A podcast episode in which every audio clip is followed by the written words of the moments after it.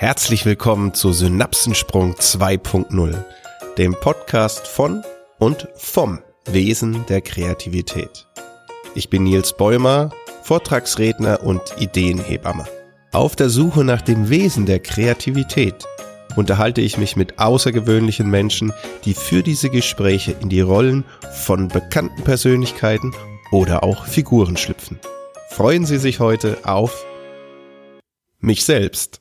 Denn hier ist immer noch Nils Bäumer und das ist auch nicht die erste richtige Folge von Synapsensprung 2.0, sondern der Prolog und eine Erklärung, was im Podcast auf Sie wartet. Alle, die Synapsensprung 1.0 äh, das ist der Podcast, der der Weckruf für Ihre Kreativität ist und war, regelmäßig gehört haben, fragen sich jetzt vielleicht, ob es so weitergeht oder ob es anders ist.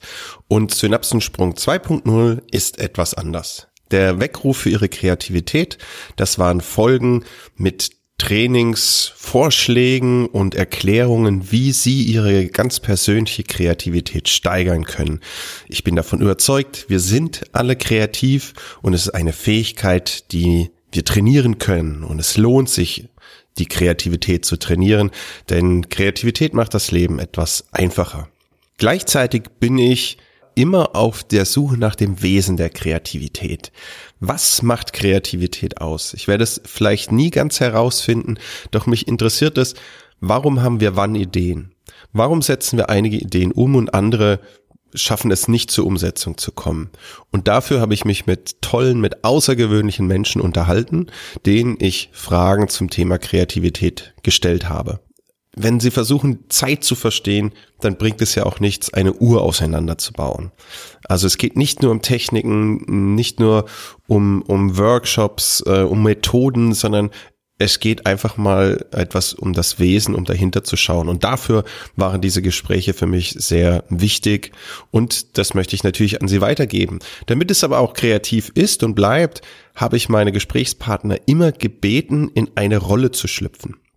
Das kann eine Figur sein, das kann eine Person sein, also eine Person, die noch lebt oder die vielleicht auch schon verstorben ist, aber auch eine Figur, eine Comicfigur, eine Science-Fiction-Figur, Pippi Langstrumpf, Yoda, Mozart, was immer mein Gesprächspartner wollte. Er konnte sich das aussuchen und dann nach ein paar einführenden Worten schlüpft der Gesprächspartner oder meine Gesprächspartnerin in diese Rolle und beantwortet meine Frage aus der Rolle heraus, damit die Perspektive sich etwas ändert, damit die Ansicht ein bisschen flexibler und kreativer wird.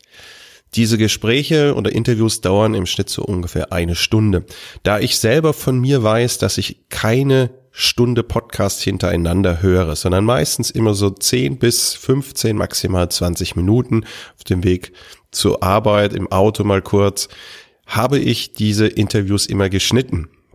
Wir haben dafür aber keine Pause beim Gespräch gemacht, dafür waren wir zu vertieft. Deswegen kann es sein, dass einige der Folgen ab und zu etwas abrupt enden und dann aber innerhalb einer Woche natürlich schon die nächste Folge kommt. Ähm, jetzt schon vorab eine kleines Entschuldigung, falls es mal zu abrupt ist.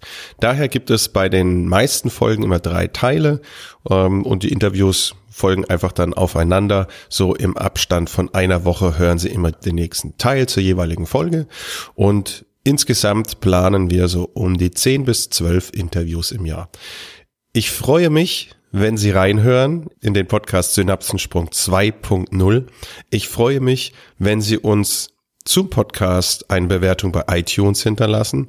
Und viel mehr freue ich, mich, freue ich mich natürlich, wenn wir auch in ein Gespräch kommen, in eine Kommunikation.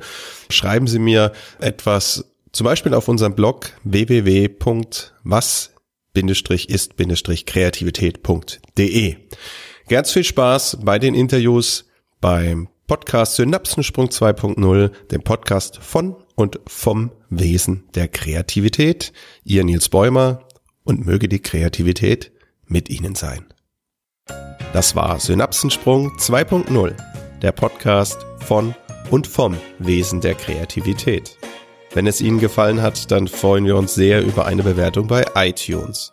Oder diskutieren Sie mit auf unserem Blog unter www.was-ist-kreativität.de. Ich freue mich sehr, wenn Sie auch beim nächsten Mal wieder reinhören.